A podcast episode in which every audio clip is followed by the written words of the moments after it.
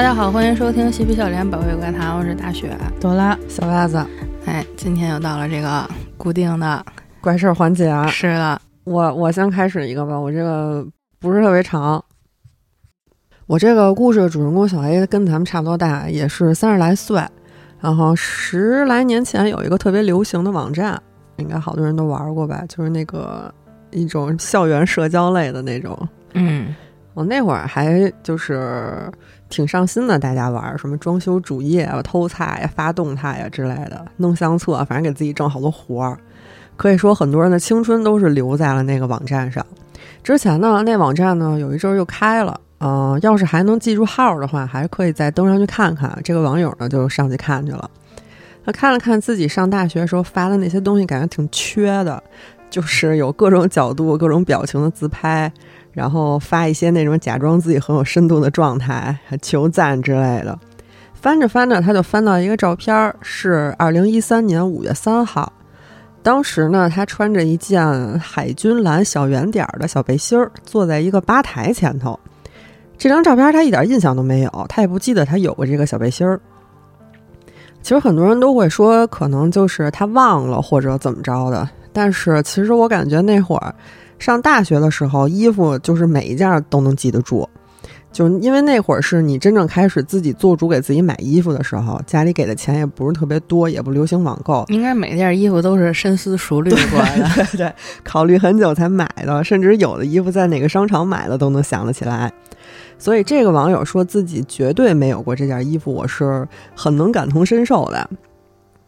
而且这件衣服呢，也不是他唯一觉得奇怪的地方。他这个照片呢是公开的，没有任何的点赞或者评论。这个小 A 她是一个还挺能社交的一个女孩，就是基本上只要她发东西就有回应。但是这张照片就是什么都没有，而且这个吧台一看就是一酒吧，她对这地方也没什么印象。但是她当时确实也没多想，啊，她就觉得这玩意儿肯定是我本人，而且还出现在我的相册里，那肯定就是我传的呗。反正十多年了，有些事儿想不起来也很正常。可能这个衣服是我借朋友的，或者那天去酒吧喝多了，有可能是当时我背着我男朋友偷偷跟朋友出去玩的。之前这个照片就给锁了，后来分手之后才给解开，没人发现也很正常。嗯。反正这个小 A 就给了自己一些特别合理的解释，也确实是能说得过去。他接着看，看到了一条状态，是二零一二年五月四号凌晨一点四十三分，写的是“我不想再这样生活下去了”。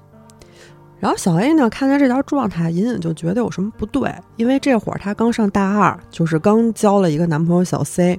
这个小 C 呢，是她初恋，就是她跟这个小 C 好了之后，整个人都是在那种粉红泡泡里头待着那种。而且那个学期她好像课上的也挺顺利的，然后朋友什么的关系也都挺好的。这一年好像就是她最顺的一年，所以她发这种东西就完全没道理。但是。也没谱，是一个看起来很严重，其实没点屁事儿的那种抱怨啊，可能只是单纯的胖了几斤这么简单。反正总之，这个动态他觉得也不是什么大事儿。小黑又翻了翻，他又发现了一个非常不对劲的东西，就是一张他的手戴着结婚戒指的照片啊。对，他就懵了，他到现在也都还没结婚呢，怎么可能有这种照片呢？然后他看了一眼日期，是二零一四年五月七号。这个日期距离他跟那个小 C 分手只有几个星期，而且这个照片有一个赞，就是小 C。小 A 和小 C 当时分手闹的就是挺不愉快的，然后初恋分手其实很少有人能体面的当朋友嘛，所以他俩分手之后，小 A 就把小 C 给拉到黑名单了，所以小 C 也没有可能给他这个照片点什么赞。小 A 就顺手点进了这个小 C 的主页，他一进去就傻了。他发现小 C 的个人主页全都是小 A 的照片，啊，就是小 A 面带微笑，什么和小 C 抱在一块儿，啊，戴着一些他没见过的首饰啊、眼镜啊，穿着他没见过的衣服，而且是戴着婚戒的。小 A 当时看到这个，整个人就是一个大懵逼的状态，就是觉得平行世界自己的账号啊。他刚开始觉得说说这个不会是一个什么变态弄的吧？就是那个照片都是 AI 生成的那种。嗯。说这人真的是小 C 吗？他就在那琢磨，他自己觉得这个不可能是真的小 C。当时他们俩分手，小 A 是一直在跟小 C 闹，啊，小 C 表现的其实就是四个字儿，就是漠不关心。嗯，他俩分手的原因也是因为这个，他觉得就是小 C 对他冷淡了，嗯，可能不爱他了之类的，就反正就是总吵架，最后分手了。所以说，小 C 是没有任何道理费半天劲弄这些照片吓唬他的。但是他看着这个满屏幕秀恩爱的照片，真是有点绷不住了，他就准备给小 C 的那个账号发一个消息。那个小对话框弹出来之后呢，小 A 就有点犹豫了。就是这么多年过去了，他也有点不知道要说什么。然后想了半天呢，他就发了一句说：“您好，我不知道您是谁，请把和我有关的照片从您的相册里删除。”这个一点也不好笑，老实说还有点让人害怕。谢谢。消息发过去几秒就被标记成了已读，但是没有回复。小 A 呢等了又等，始终也没见到小 C 这个号回复过他。所以最后就把电脑给关上了。小 A 本来以为这件事儿就这么结束了，但是恰恰相反，从他发出去消息那一刻，事情变得更诡异了。当天晚上，他洗完澡之后，发现自己的左手无名指上有一条细细的红线，嗯，这个痕迹就好像他刚刚摘下了一枚有点紧的戒指。第二天早上醒来的时候，床的左边是温的，就好像有人刚从床上起来一样。小 A 还是尝试给自己一些合理的解释。他洗热水澡的时候，经常身上会泛红嘛，然后醒过来之前，嗯，可能就是睡在左边了，翻了个身才醒的，也没什么好担心，一切都很正常。但是当天晚上，他收到了一条未知号码的短信，上面写着：“宝贝儿，我想你了，我已经等不及明天回家了。”啊，啥呀这是？不知道，我就感觉就是，就是他发了那条信息之后，就和就和那个世界产生了一些，对对对，产生联系了。好，那我讲一个第一人称的故事吧，因为给他改成第三人称有点怪。嗯，每一天他都在逼近。第一次我注意到他的时候，我正独自一个人在海边漫步，除了我跟他，海边空无一人，他就跟在我身后面。跟我保持着大概有八百米的距离，她穿着一身黑裙子，乱糟糟的黑头发在风里边飘扬。我当时其实并没有完全把她放在心上，还是继续过我的日子，继续干我的事儿。但是我当时我根本没有意识到危险正在一步一步的逼近。接下来的几个月呢，我都没有注意到她。但我第二次看见她的时候，是在一个沃尔玛超市的停车场。我从商场走出来的时候，已经是晚上十一点左右了。提了着大包小包走进了空旷的停车场，其实已经没有多少辆车跟那儿停着，剩下的车排成一排，都停在靠近商场入口的位置。他就独自一个人站在靠近停车场后墙的一盏路灯下面，距离我大概一百多米。我看不清楚他长得什么样，但是那一身黑色的裙子和黑头发让我感觉似曾相识。我当时没有意识到，她就是我在海滩上看到的那个女人。但他的样子还是让我心里发毛，他出现的越来越频繁了。每次我在类似沃尔玛或者电影院提供的大型停车场停车的时候，我都发现他要么在我上方偷偷看着我，要么站在其他车的后面，要么站在靠近停车场出口的一棵树底下。他总是穿着一身黑裙子，顶着一头乱糟糟的黑头发。再后来，他开始出现在我居住的那条街上。有天晚上，我从窗户向外面看，发现他站在我邻居房子后面的阴影中，只露出了半个身子。还有一天，他出现在紧挨着我后院的树丛里边。我其实报过一次警，我告诉警察有人藏在我们家房子的树林里边，希望他们能过去看一下。警察搜索那片树林的时候，我就能看见那个女人站在原处一动不动，死死地盯着我。这警察就在他身边绕来绕去。他们有几次就跟这个女人擦肩而过，但是那两个警察告诉我，他们什么也没看见，甚至没有找到任何脚印儿。那这么说，这个女人是我想象出来的吗？我试图忽视她的存在，但她离我越来越近了。我和朋友在餐厅吃饭的时候，就会发现她站在街对面的公交站那儿。我出门遛狗的时候，会发现她正在我邻居的房子里边，在我经过时透过窗户偷窥我。她越来越近了。当他离我只有三四十米的距离的时候，我能看到他脸上的表情，他面颊上还残留着哭过之后睫毛膏的痕迹，但他脸上却挂着浅浅的微笑。我真是搞不明白他那张脸给我的感觉很欢快，甚至可以说是喜气洋洋。但是那眼泪又是怎么回事呢？有时候我觉得她像是一个失去了爱人的女人，正在回想他们度过的欢乐时光。当我情绪不佳的时候，这个女人看上去就是一个彻头彻尾的疯子。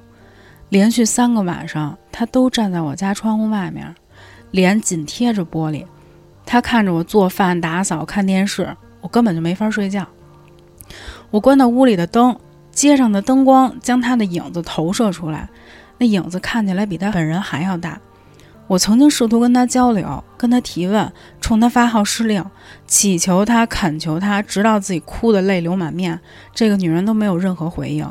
她总是无声无息，一动不动，连眼睛都不眨一下。最后，我精神崩溃，开始请假。我没办法睡觉，也吃不下东西。我把所有的时间都花在在我们家的客厅里来回来去的走，冲着这个站在我窗外的女人大喊或者哭。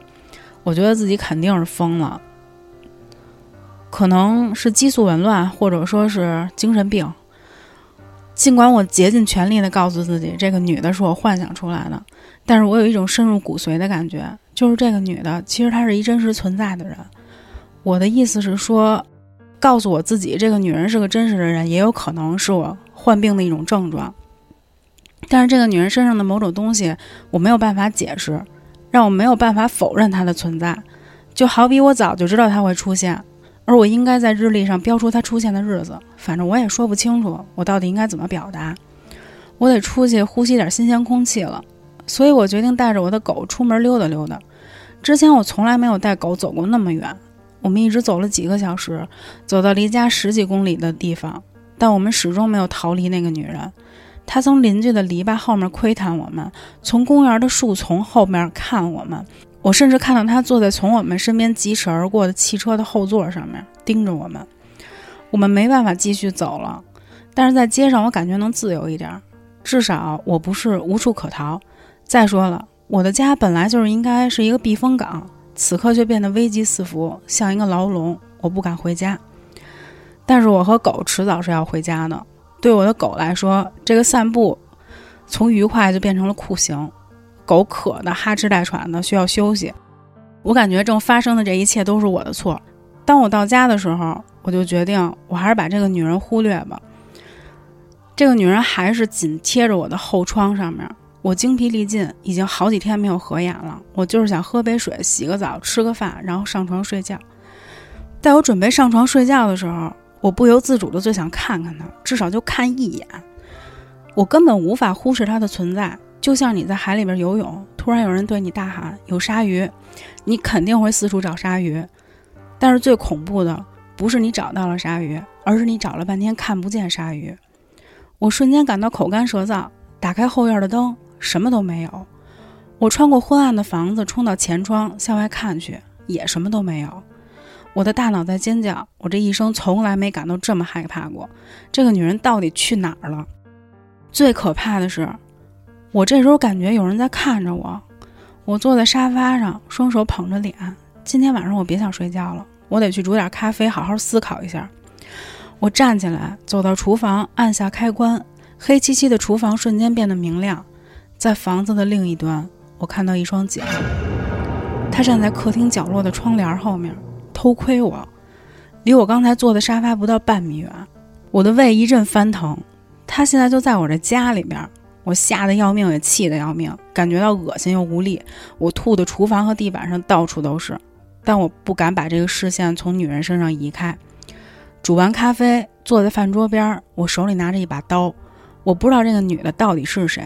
也不知道这个刀是否能保护我，但是有刀总比赤手空拳好。有好几个小时，我们就这样互相盯着。我朝他扔东西，但是那些东西好像都径直穿过了他。我必须得做点什么，一直盯着这个女人，直到我睡眠不足死去吗？我做出决定了，我跑向车库，跳进车里，至少我得把她引出我的家。我打开车库的门，发动引擎。当我回头倒车出车库的时候，我发现她都坐在我的汽车后座上面。嗯我真的受不了了，我没办法再忍受跟这个女的靠得这么近。我跳出车，开始一路狂奔，一口气跑了十几公里。每次我回头的时候，我都会发现他跟在我的身后，保持着相同的距离。他离我很近，非常近。终于，我跑到了我的目的地，是一个警察局。至少我觉得警察能把我关到一间有二十四小时监控的房间里边去。事情发展的跟我想象的差不多。要说警察最擅长什么，那就是把脑子有病的人关起来。我被扔进一个单人间，房间大概七米见方，有一个铺盖卷儿，一个洗手池，一个马桶。我都不记得警察是以什么罪名把我关起来的，反正我还是挺高兴的。我庆幸自己不再是孤身一个人了，不管我之后发生了什么，至少有人能够看到。但是我并没有摆脱这个女人。我坐在牢房里的时候，她就站在门窗外，脸紧贴着玻璃。但我无所谓，我太累了。至少此时此刻，她不在我的房间里。我不知道自己到底睡了多久。不过当我醒过来时，他就跪在我的床边，脸上带着痛苦的微笑。我还没来得及尖叫，他就已经伸出胳膊碰了碰我的左肩，尖锐的疼痛瞬间爆开，蔓延到我的胳膊和胸脯。我开始尖叫，呼吸变得急促，视野也模糊，好像有一只看不见的手穿过了我的胸腔，握住了我的心脏，紧压着它。我试图站起来，但是只能朝前倒下。我大喊救命，但是我什么都看不到了。当我再醒来的时候，我已经在医院了。我得的是心脏病，但我很幸运，警察局里边有医护人员救了我的命。所有这些事儿发生大概在六个月之前，差不多六周以前，这个女人又出现了。这次她的行动更快了，短短几周我就可以看清她的脸。她现在看上去很生气，而且似乎在生我的气。她手里还握着什么东西，但我不确定是什么，因为他总是把那个东西藏在背后。现在我正在床上用笔记本打字，他就站在卧室门口怒视着我。过去这几周，他总是带着那副扭曲的表情。再过几分钟，我就准备吃片安眠药睡觉。如果我还能醒来，那我猜我醒来的那一刻，他肯定就站在我的床边。那时候我就应该知道他背后到底是藏着什么东西了。我并不害怕，是时候了结这件破事儿了。我抱歉，我得离开我的狗。我本来希望它能舒舒服服地度过剩下的一生。我已经给我的家人留了言，让他们明天中午来把我的狗接走。我的家人有我房间钥匙，我希望到时我还能去迎接他。什么东西？就是一个一直跟着他的一个魂儿，是吗？可以说是魂儿，也有可能是他精神病。哦，自己臆想出来的。嗯，然后这个女人就一直在他四周。我觉得最恶心的就是他找这女的找不着，然后一回头发现一双脚。啊，那我再讲一个吧，我讲这个小 A 上大学的时候的故事啊。趁着这个放暑假的时候，小 A 决定跟这个同学一起，大家去泰国旅游。小 A 当时其实是有挺严重的那种焦虑，因为他一直特别害怕坐飞机。但是这个心里对去普吉岛玩十天的这个期待，让他克服了自己这个恐惧。当时他还挺期待这次旅行能留下一些就是比较好的回忆。嗯，到了泰国以后啊，刚开始几天，小 A 他们都玩的特别开心，因为他们人多嘛，所以就租到了一个带私人海滩的民宿，一群人就每天吃吃喝喝。大学生成年了，能喝嗯酒了吗？高兴。啊，然后就是喝各种鸡尾酒，吃这个正宗的泰国菜。到第五天的时候，有一个小 A 最期待的游玩项目，就是会有当地的导游带着他们一起，就是坐快艇穿越攀崖湾，嗯，然后在快艇上他们还能继续喝酒。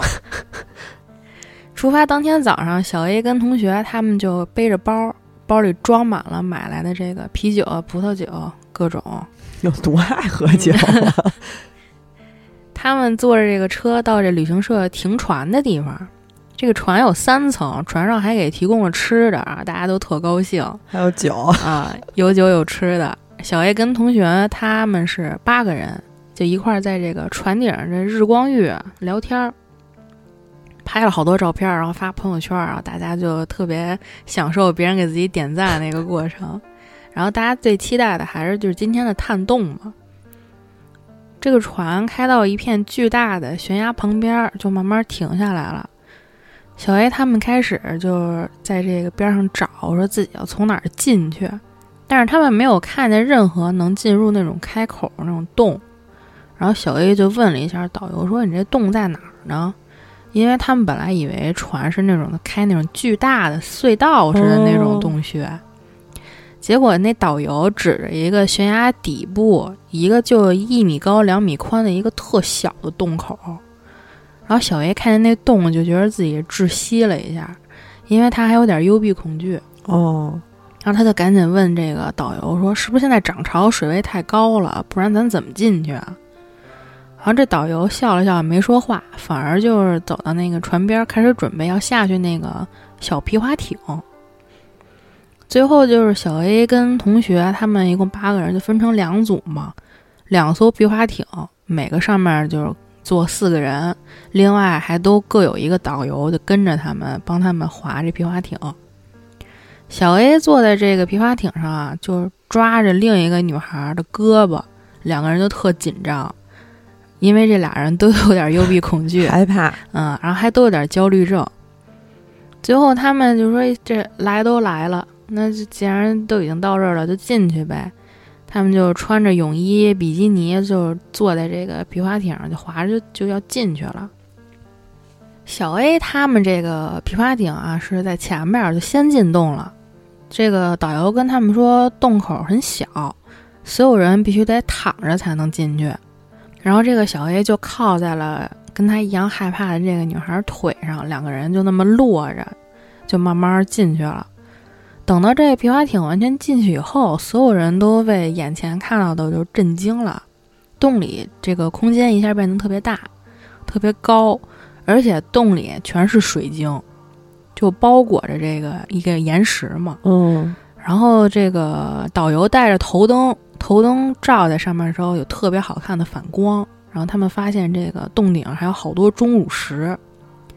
导游用这个船桨拍了拍水面，立刻就有那种浮游生物浮上来，还发着蓝光，就特好看。嗯。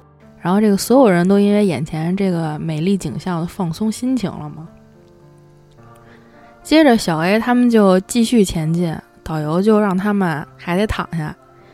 小 A 当时是微微抬了一下头，看见自己正准备进入一条更狭窄的隧道里边，他这个时候就又开始焦虑了。就是他这个毕竟还是有幽闭恐惧嘛，嗯，但是那没办法，就只能闭上眼忍着，就是心里特别不舒服。小 A 就问导游一句，说这洞到底有多长啊？导游说从进来到出去大概五分钟就结束，那就没多长，对，没有多长。但是人在特别紧张的时候，你会觉得时间过得特别慢。对，小 A 当时就觉得说，这五分钟估计得像一个小时那么长，而且这一段隧道比刚才他们进来那个洞口还要狭小，就除了头灯能照到的地方，就全是一片漆黑的。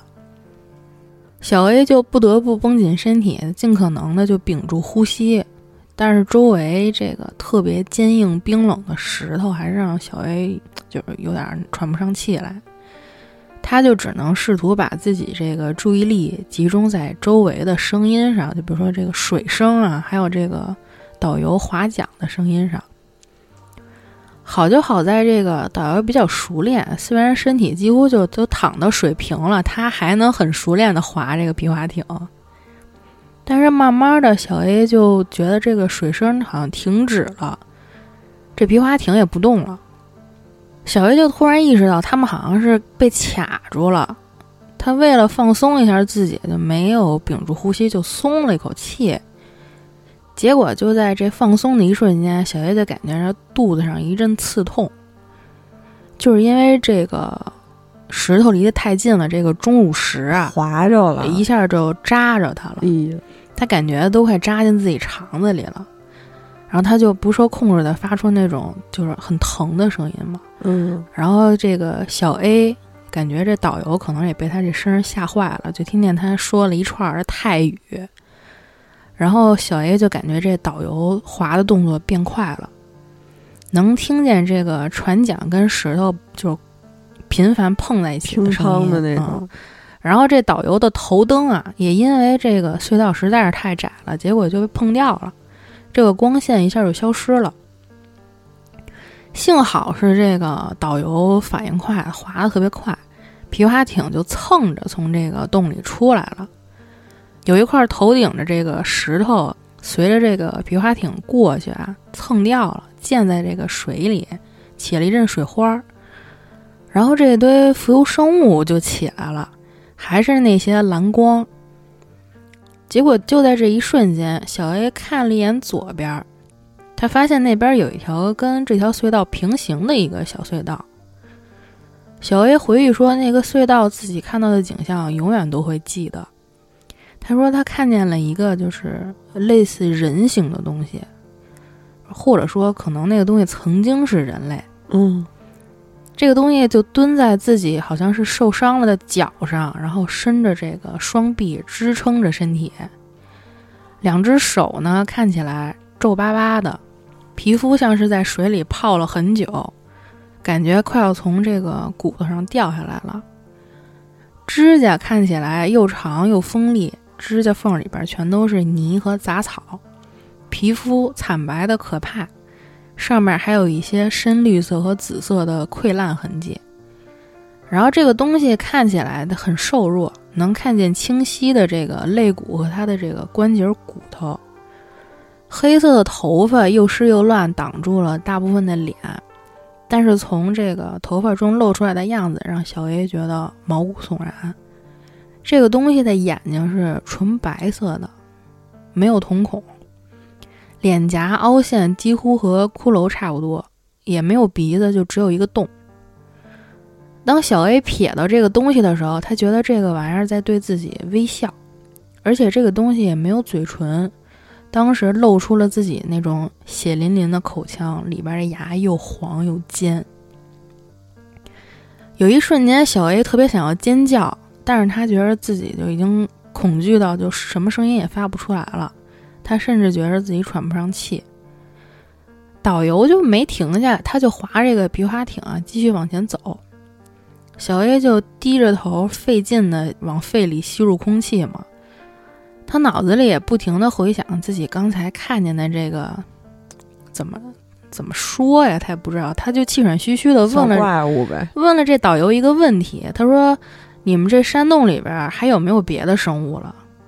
然后这导游边滑边说：“只有螃蟹和蝙蝠，还有我们。”这个时候，这洞里还是一片漆黑啊，但是小 A 能感觉到他们从那个隧道滑进了一个比较宽阔的区域，他们就能坐下来了。小 A 这时候就跟自己说：“说刚才肯定是幽闭恐惧症，自己出现幻觉了，肯定都是假的。”但是这个时候，就在一片漆黑，有两只手一下抓住了小 A 的肩膀，小 A 就小小的叫了一声。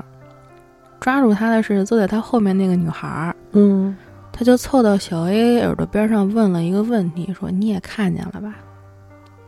嗯，然后小 A 就觉得自己又喘不上气儿来了，他就甚至觉得有点反胃了。这个时候，他也不知道说什么，就只能自己跟自己暗示说：“我们必须得出去，我们必须得出去。”导游当时也以为他俩是因为幽闭恐惧症导致的恐慌嘛，就跟他们说：“说没事儿，出口就在前面了，咱马上就到了。”然后这个洞穴呢是一个 U 型的，现在差不多他们已经就走了一半了。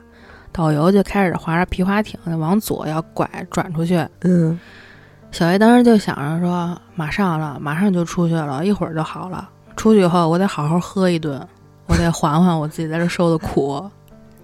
他就想着自己出去以后就再也不会回忆到这个破洞了，以后也得跟人说说千万别来。导游就带着小 A 跟他这个三个同学在前面滑，他们绕过这个 U 型的底部以后，准备进入另一条狭窄的这个隧道。小 A 这时候啊，都有点习惯了，也没办法，你说也不能后退，只能往前走。嗯，他就是又躺下，躺在后边这个女同学腿上，又屏住呼吸，准备最后挨过这段隧道。他当时脑子里只想着就赶紧出去，回到开阔的海面上继续晒太阳喝酒。大概又过了半分钟，这皮划艇又蹭上两边这个钟乳石了，就发出了那种就是橡胶摩擦的那种滋妞滋妞的声。嗯小 A 啊，这个时候感觉除了这种声音，他还听见了一种就是那种很扭曲的嘶嘶声。他当时觉得这个汗毛全立起来了。这个时候呢，他就感觉有一道光从后边照过来。小 A 回头一看，是后面那艘皮划艇这个导游的头灯啊，嗯还好着呢，就戴着头上。那艘皮划艇就刚穿过小 A 他们出来的那个隧道，但是一切都发生的特别快。小 A 听到一声尖叫，还有这个充气皮划艇发出那种砰的一声那种巨响。小 A 他们这个导游也没回头，就只冲着他们大喊说：“别往左看，不管什么都别往左看。”但是这个导游还是说晚了啊。小 A 在他说之前就扭头看见刚才那个特别可怕的东西从那个隧道里跳到了后面那个皮划艇上。自己的同学跟导游都在尖叫，小 A 当时只看了一眼就闭上眼睛，不敢再看后边了。然后那个后边的导游也赶紧把那个头灯给关了。现在洞里这个光亮都来自这个水中受精的浮游生物发出的那个蓝光。嗯过了一会儿，这个尖叫声就停止了，但是很快就能听见被殴打的和这种撕扯的声音。哇，小 A 就能听见这种肉被撕开的声音，还有这个骨头的这种嘎吱声。小 A 听不见自己同学的声音，就只能听见所有人都在喘着粗气。慢慢的，这个所有的声音都消失了，大家都是一片沉默。一直到他们出来，包括导游在内，有十二个人进去，但是只有九个人出来。出来以后，小 A 跟同学就被送回到了这个船上，导游们也比较负责，划着这个皮划艇又回去了，回去找那三个人，但是一无所获。嗯过了几个小时之后，就是太阳快落山了，他们也没法继续再找了，就被迫开船回了岸边儿。小 A 他们也就报警了嘛，跟这个泰国警方就做了陈述，一直就到第二天早上才回到酒店。小 A 当时因为太害怕了，他就不想让自己崩溃嘛，他就一直说自己什么都没看见，但是确实也什么都没看见，因为嗯里边就黑的嘛。而且他直到现在也每天都在后悔，说为什么当初要去探洞啊？而且后来听说当地派了这个专业的搜索队，还去这个洞穴调查，结果也是一无所获。那个洞里就没有任何就是有人在那儿的迹象。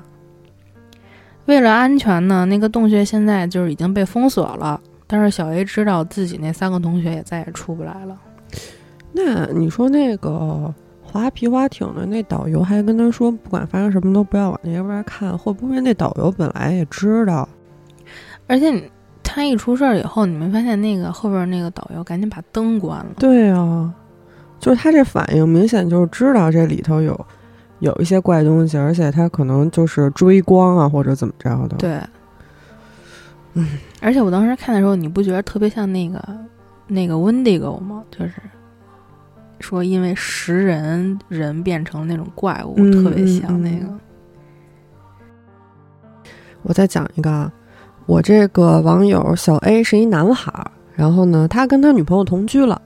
同居之后，俩人就说：“哎，添点东西好歹。”于是这个小 A 呢就去家具店买了点这那的装饰。几天之后呢，小 A 就收到快递了，哎，都挺好。唯一一个有问题的是一个挂在墙上的那个表，嗯，这表啊在一点上头有一个十三，哎，这就让小 A 觉得挺缺的。就是说，你要是想弄成二十四小时制的，你就一圈都有数呗，你光这样有一十三什么意思呀？而且他之前去看的时候，就是他本身是去家具店选过一圈，然后最后才网购的。他当时看的时候上头并没有这一圈，看 这十三这个数，我觉得不是不是很吉利。他刚准备给这个家具店打电话问这个退换货的事儿，他女朋友就过来就看见了，说：“哎，说这还挺挺有意思的，说这你挑的呀？说行，有进步，说这个都不挑那么死板的东西了。嗯，然后小 A 一看女朋友挺高兴，就没说什么，就说那就给挂上吧，就这样吧，反正多个数也无伤大雅，而且都这个年代了，表不就是一摆设吗？谁也不天天看这表。你重点是在那表吗？到了晚上，这个俩人腻歪完了，女朋友睡觉了，小 A 就自己跑到客厅去看电视剧，一边看吧，他就一边瞟那个表，他越看越觉得这个十三这数跟那个一挤在一起，看着特难受。嗯，别扭。对，当这个指针走到十三的时候，突然发生了一个不可思议的事儿，他们家的灯突然灭了，表也停了，然后他赶紧起来跑到屋里一看，女朋友不见了。然后他望向窗外，发现窗外的灯也一个一个开始灭了。他在家找了半天也没找到自己女朋友，然后就冲出门跑在街上，街上一个人都没有，就是整个城市感觉就是陷入了一片黑暗，没有光，没有车，也没有人。他当时以为就是什么世界末日来了，就在街上大喊大叫，但是也没有任何回应。嗯，小 A 就感觉莫名其妙啊，不知所措，就默默走回家里，就瘫坐在这个沙发上，不知道自己该怎么办。但是突然他又听见咔嗒一声，这个表又动了，然后灯呢也突然亮了。最让人心安的是，他女朋友也出现了，还在床上躺着。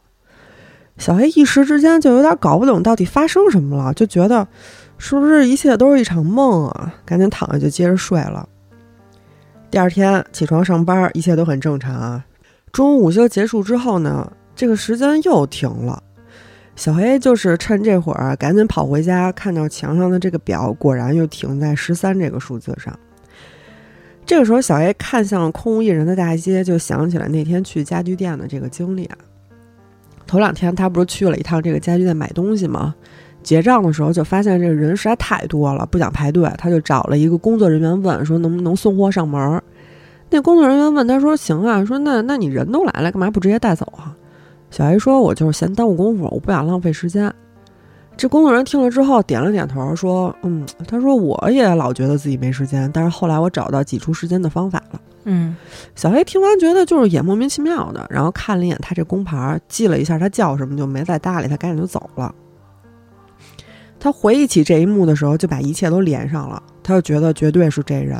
就是这人把这奇怪的表寄给他了，但是思考了一下之后，小 A 就决定，我得好好利用这表啊！那谁不想一天多要俩小时呢？在每天额外的这俩小时里，小 A 从开始的这个恐惧到后来的兴奋，他要能充分利用这两个小时完成工作、锻炼身体、学习，他整个人就变得越来越优秀。仅仅两年的时间，他就升职成了公司的副总裁，然后身体、身材什么的也倍儿棒，休息的也倍儿好，整个人都特别精神。在这个期间呢，他还和女朋友小 C 结婚了，有了一个儿子。小 A 更努力的在那两个小时里多做一些事儿，好在回家的时候可以多帮小 C，就是带带孩子呀什么的。嗯，但是这个小 C 看起来还是特别疲惫。儿子三个月的时候呢，这个两口子一大早就带儿子去检查身体去了，一切都挺正常的。到了最后一步，这个医生突然问了他一问题，说：“你们家小孩是三个月吗？”小 A 说：“是啊。”那医生又问说：“你们家孩子平时吃什么呀？”说：“长得有点太快了吧？”说：“跟一岁小孩似的。”啊，哦，听这个医生这么说，这个两口子也觉得他们家这小孩好像是比同龄孩子个儿大点儿。但是小 C 觉得没什么所谓，就是孩子长得结实是一好事儿。但是小 A 就不这么觉得，他就觉得这个医生点醒了这段时间他一直在忽视的东西：妻子衰老的速度太快了，孩子长得也太快了，他的时间可能就是从他们这儿偷来的。嗯，那天他们一到家，小 A 就把这表给砸了，甭管是不是吧，他不能冒这个风险啊。处理完这些，小 A 就跟小 C 说：“中午别做饭了，咱们折腾一上午挺累的，咱出去吃吧。”俩人呢抱着孩子就下楼开车，准备找个饭馆吃饭。在去饭馆的路上，突然所有的车都停了。小 A 当时是猛踩了一脚刹车，赶紧回头确认了一下老婆孩子好不好，发现老婆孩子都不见了，只属于他的那段空白时间又来了。但是很奇怪的是，这次并不是空无一人啊，他看见路边有个影子在动。那个东西看起来像是一个站着的竹节虫，瘦的可怕，和树就混在一起。然后那东西突然就窜到了路上，飞快地向着他的车窜了过来。这玩意儿没有发出任何声音，但是小 A 知道，这个东西是冲着他来的，因为他毁了那个表。小 A 当时大叫一声，赶紧打开车门，飞快地逃跑了。但是他根本逃不掉，他感觉有一把锋利的刀刺穿了他的后背。小 A 趴在地上，转过头来看的那个东西，他突然明白了，这个就是时间本身。当然，没有人能看得到时间，只是防止他的大脑崩溃出现的一个幻象。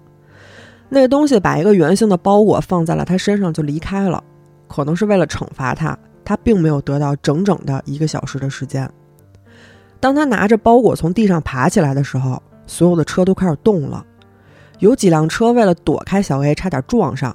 街上全都是叫骂的声音，一辆试着躲开他的车，好巧不巧冲向了他本来的车。